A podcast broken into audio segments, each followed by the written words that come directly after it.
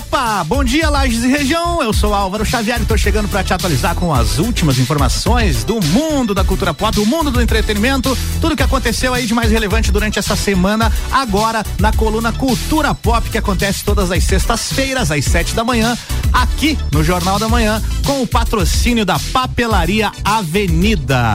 E olha só, você também tem aí os drops, né, durante a programação, que são mais curtos, mais rápidos e onde eu também trago notícias da cultura pop. O Drops Cultura Pop acontece aí três vezes ao dia, mas aqui durante a coluna, na parte da manhã, no jornal, a gente consegue dar um pouquinho mais de espaço para cada notícia e dar uma comentada, né, um pouquinho mais sobre elas. Beleza? Bora então para as notícias. Vamos com a primeira. E por que que eu coloquei essa trilha sonora, hein? Você conhece essa música, obviamente, né? Uma das músicas mais tocadas aí nos últimos dois anos.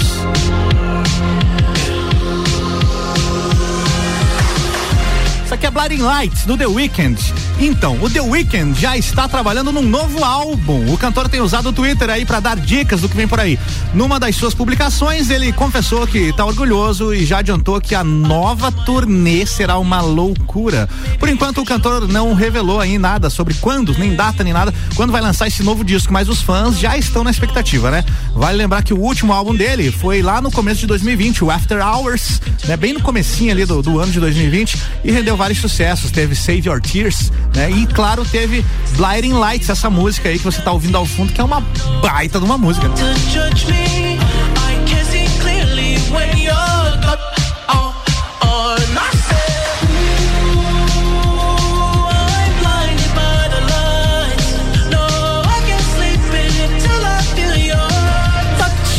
The Weeknd, manda mais, manda mais que tá pouco, só um álbum ainda, queridão. Faz logo esse álbum novo e lança pra nós aí de uma vez.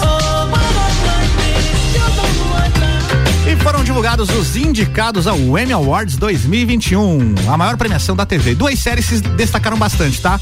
Teve o The Mandalorian, lá do Disney Plus, e o The Crown da Netflix, cada uma delas com 24 indicações aí. Daqui a pouco tem uma outra notícia que vai dar mais detalhes disso, tá? A cerimônia da premiação do Emmy Awards 2021 acontece no dia 19 de setembro em Los Angeles, nos Estados Unidos.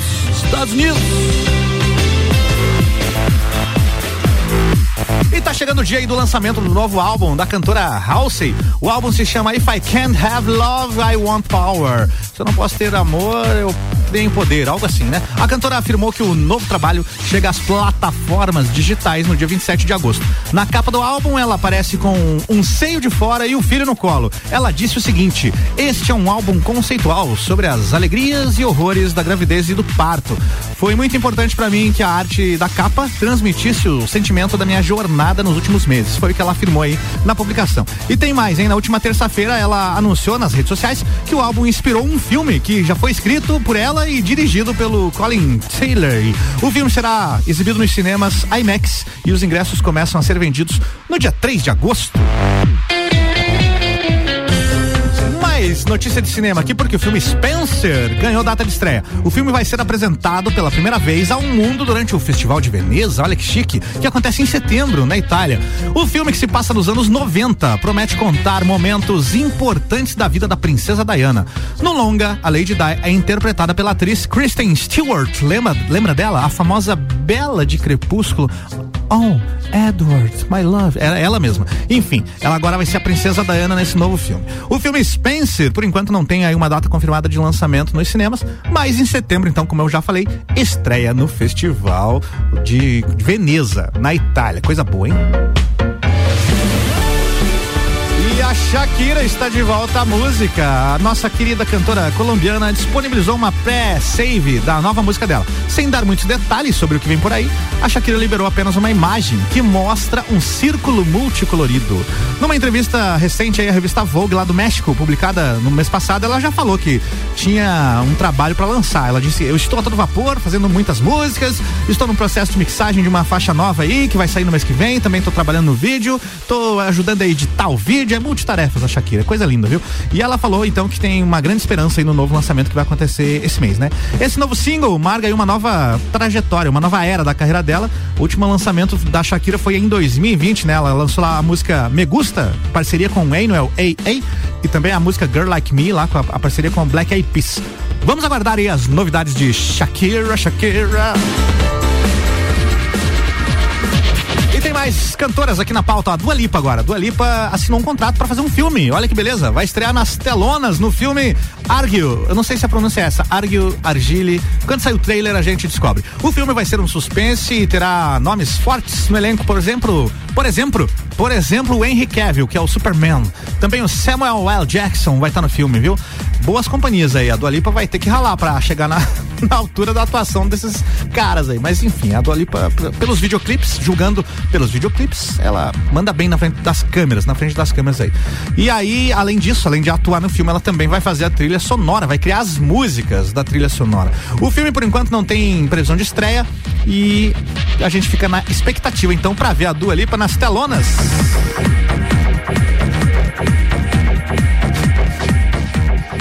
Cadê meu ESC?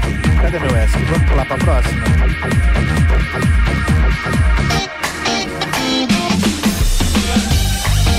Tem notícia do Ed Sheeran agora. Bom, já que tem notícia do Ed Sheeran, com licença. Canta, Ed Sheeran. Vai, canta pra nós aí. Olha que beleza de voz desse moleque.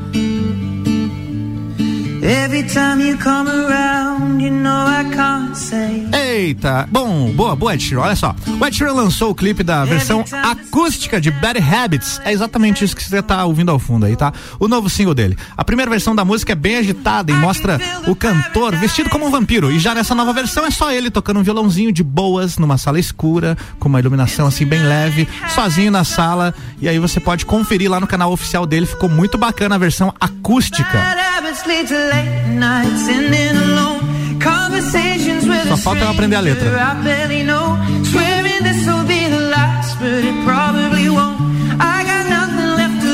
Essa parte assim. Boa, boa, Tiran. Obrigado pela versão acústica, viu? Muito obrigado. Terceira temporada de The Boys promete chocar ainda mais os fãs da série, principalmente porque um dos momentos mais bizarros dos quadrinhos nos quais a produção se baseou, conhecido como Heroes, Hero, Hero, Hero Gasm, esse é o momento, estará presente na adaptação da Amazon Prime Video. No entanto, o showrunner Eric Kripe revelou que este seria apenas o começo. Em uma entrevista, ele prometeu que haverá um momento ainda mais insano do que o Hero Gasm, quando diversos personagens têm relações sexuais juntos simultaneamente. Meu Deus do céu, ainda bem que é sete da manhã. Será que tem criança ouvindo? Bom, o Creepy explicou que o momento ainda mais chocante acontecerá durante o primeiro episódio. Além do Hero, ele falou o seguinte: além do Hero Orgasm, ainda acha que a coisa mais maluca que já fizemos está no primeiro capítulo. Foi o que ele comentou. Bom, se você não viu ainda, curta lá. É, The Boys, as duas primeiras temporadas estão disponíveis no Amazon Prime Video. A terceira temporada está em produção e a gente aguarda. Não tem data de estreia ainda.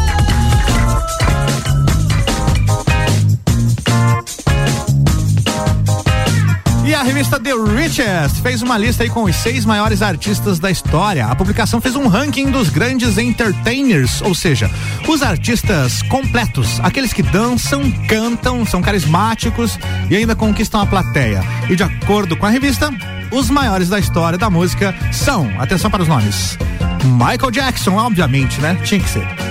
O vocalista do Queen também, o Fred Mercury, e ainda Madonna, o Elvis Presley, a Beyoncé e o David Bowie. Segundo eles, esses são os artistas mais completos de todos os tempos. O ranking é assim, ó. Em sexto, David Bowie. Em quinto, a Beyoncé. Em quarto, Elvis Presley. Em terceiro lugar, a Madonna. Em segundo lugar, o Fred Mercury. E em primeiro lugar, o Michael Jackson. Boa, gostei, viu? Gostei e concordo completamente com o ranking. Notícia de games e Netflix misturado agora. Você já pensou em jogar videogame na Netflix? Parece estranho o que eu tô falando, né? Mas olha só, a Netflix anunciou a contratação do Mike Verdle para o cargo de vice-presidente do desenvolvimento de games. Bom, já que você não conhece, não está familiarizado, deixa eu contar para você. Ele já trabalhou em empresas como Facebook e Electronic Arts anteriormente. Electronic Arts faz jogos. É, e no Facebook ele trabalhou no Reality Labs, ajudando a implementar jogos de empresas externas pro Oculus VR. Na EA, por exemplo, ele, ele era responsável pelos jogos como jogos de celular, né, mobile como o Plants vs Zombies, o 2 e também o The Sims e Free Play. Então o cara manja dos games, é isso. E a Netflix contratou esse cara. Segundo o site Bloomberg, a Netflix promete oferecer jogos dentro da sua plataforma de streaming a partir do ano que vem. E em maio deste ano, outro site reportou que a empresa estava procurando veteranos do mercado de jogos. Então, temos esses rumores aí essa contratação agora efetivamente que aconteceu. Vamos ver como é que vai funcionar isso, hein? Jogar videogame na Netflix. Fiquei curioso e tô esperando. E se aumentar a assinatura, eu pago Netflix. Eu pago. Manda, manda jogo, manda videogame que eu quero. E bora pro break rapidinho, daqui a pouco eu tô de volta. Manda daí, Luan, vai. RC7715, vamos de break sim. Aqui o Jornal da Manhã com a coluna Cultura Pop tem um oferecimento de Papelaria Avenida, oficialmente uma Paper Love, na Avenida Luiz de Camões, um, 1233, em frente à Escola Rubens.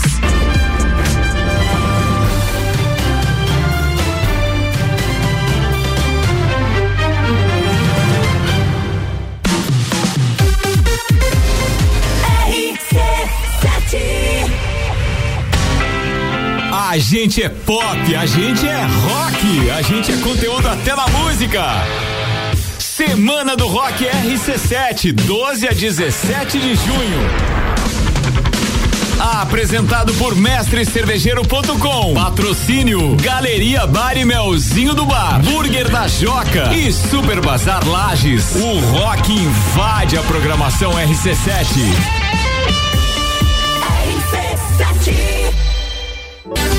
Eita raiabão esse da papelaria Avenida Sul. Tem um montão de trembão pra gente se enfeitar e brincar nas festas do Arraiá. Tem festa junina, festa julina, festa com a família e festa na escola. Simbora pra papelaria Avenida, ver as coisas lindas que tem lá ou ligue no zap zap 999769178 ou 32223948 e nós está no Facebook, Instagram Instagram também. Papelaria Avenida Sul.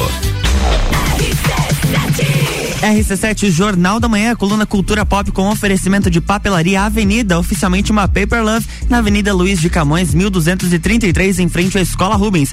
Vamos pro bloco 2, Álvaro Xavier.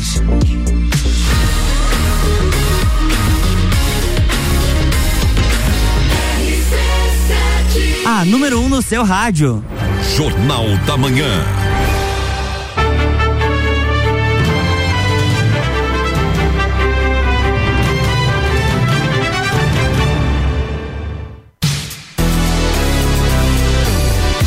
Tô de volta. Para você que ligou o rádio agora, eu sou Álvaro Xavier e esta é a coluna Cultura Pop. Estamos entrando no bloco. Bloque, no bloco, é isso aí, vamos bloquear. No bloco 2, gente. Esse é o bloco 2 da coluna Cultura Pop, onde eu atualizo vocês com as últimas informações do mundo do entretenimento. Toda sexta-feira, às 7, aqui no Jornal da Manhã. Bora de notícia então?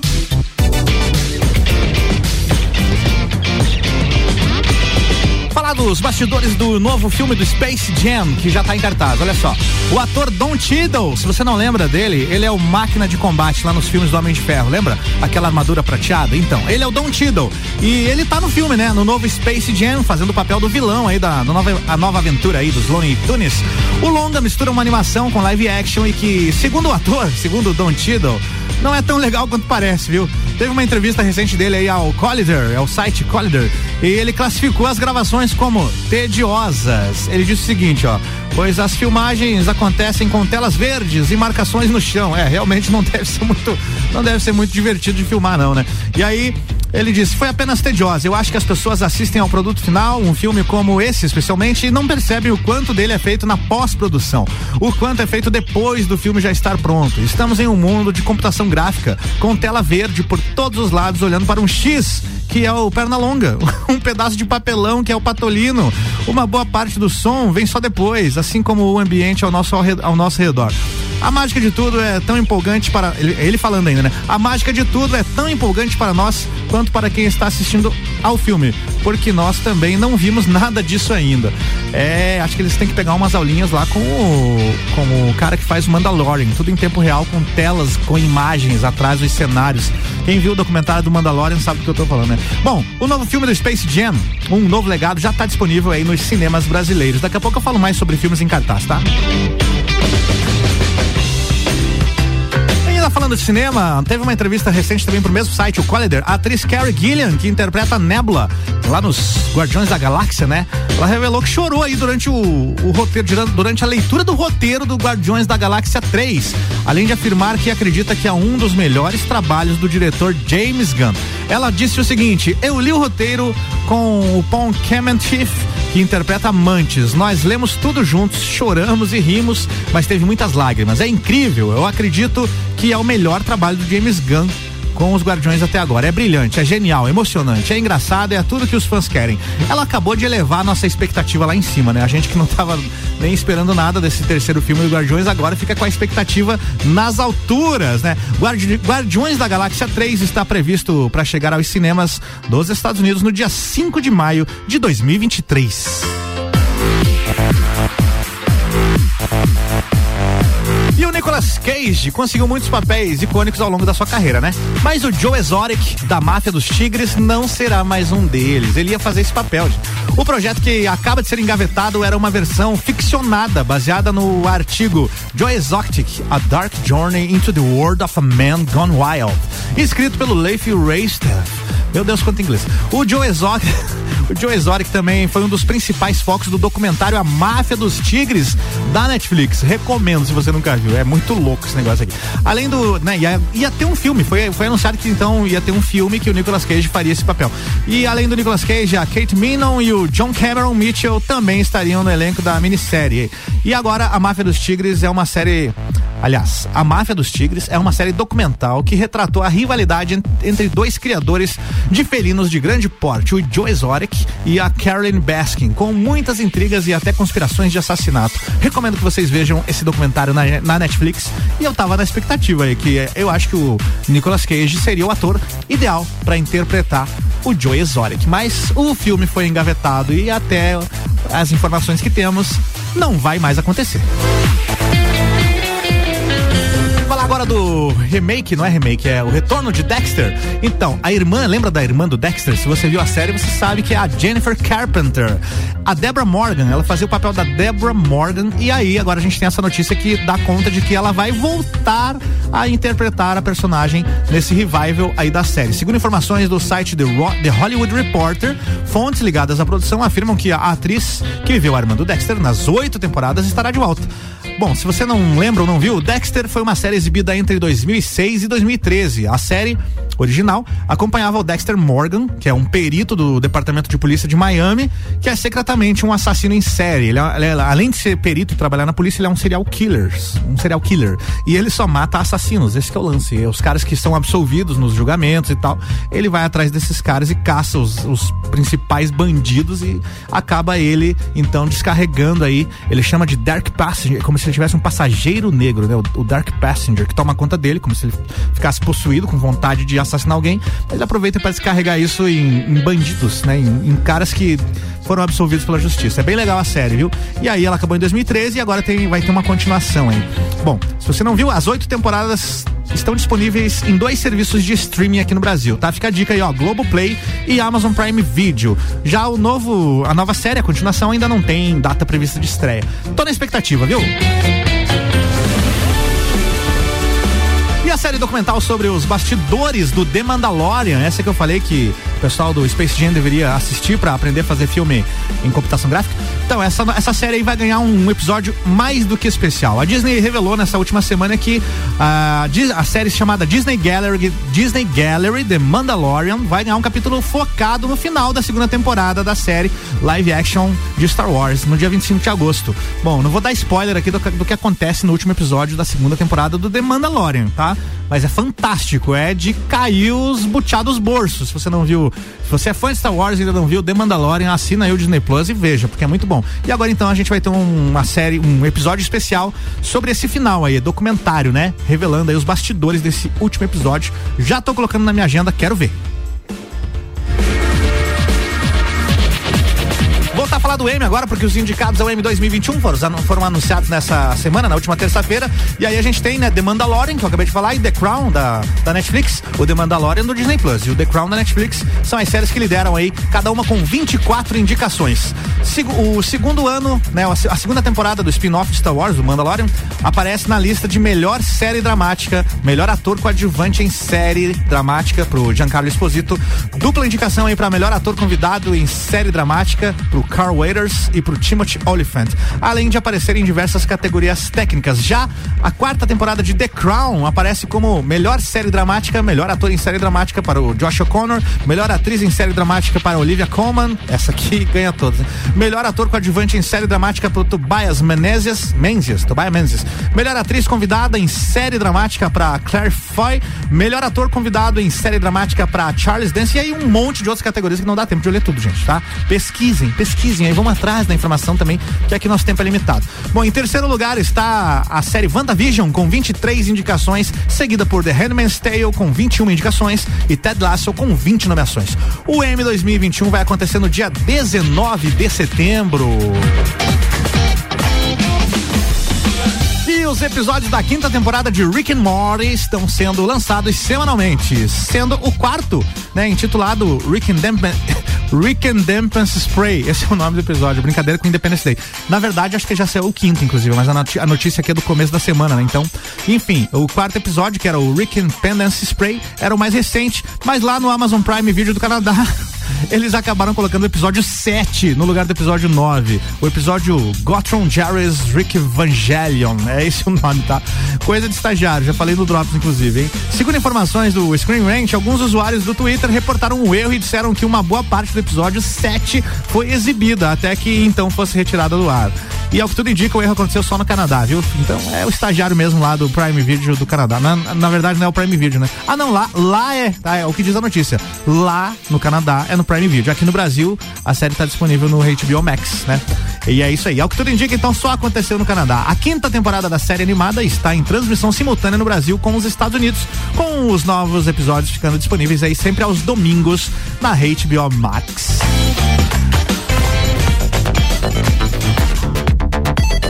Essa trilha. Games. Games. Que saudade de jogar um fliperama, hein?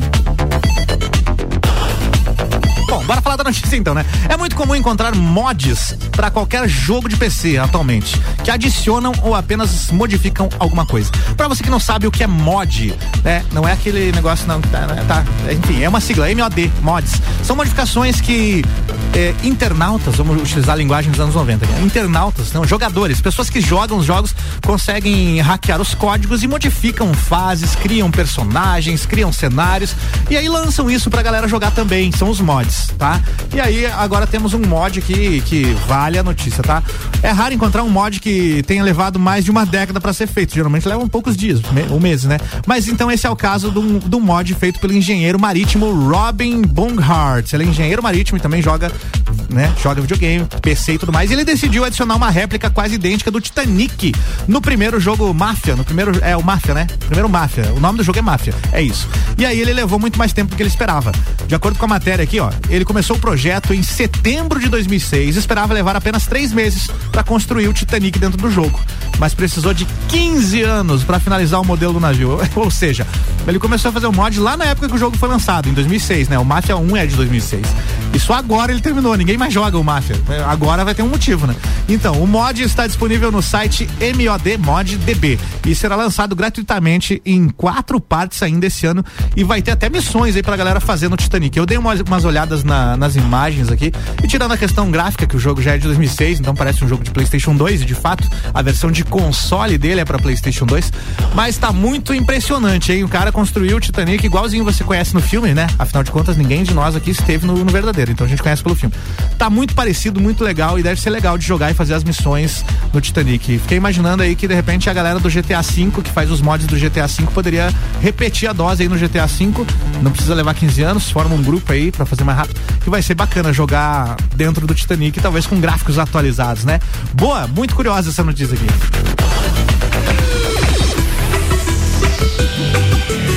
E ainda falando de games, olha só, o multiplayer Reverse teve o seu lançamento adiado mais uma vez. Anteriormente previsto para sair, sair, junto, sair junto com o Resident Evil Village, o jogo havia sido adiado para julho de 2021, sem uma data específica. Através das redes sociais, a equipe de desenvolvimento revelou que o jogo está sendo adiado novamente e só deve sair em 2022.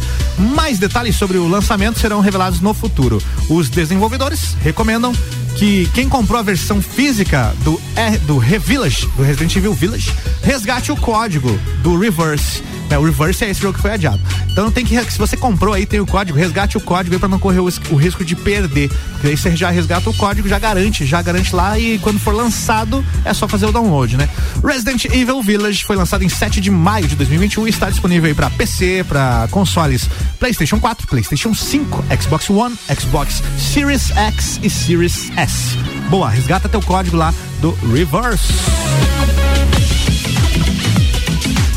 Chegou aquela hora final né, finaleira, reta final da coluna, onde eu atualizo vocês sobre as estreias do cinema, tudo que tá em cartaz. Olha só, em Lages, aqui no Cinemark, lá do Lages Garden Shopping, você tem lá várias opções. Por exemplo, Os Scrooges 2, Uma Nova Era. Outro filme que tá em cartaz, Viúva Negra, estreou semana passada, continua em cartaz. Ainda em cartaz também, Velozes e Furiosos 9. E a grande estreia da semana, Space Jam, um novo legado aventura. Ah, não, aventura é o, é o gênero do filme, tá? Não, não, não faz parte do título que eu, que eu tô lendo aqui, tá?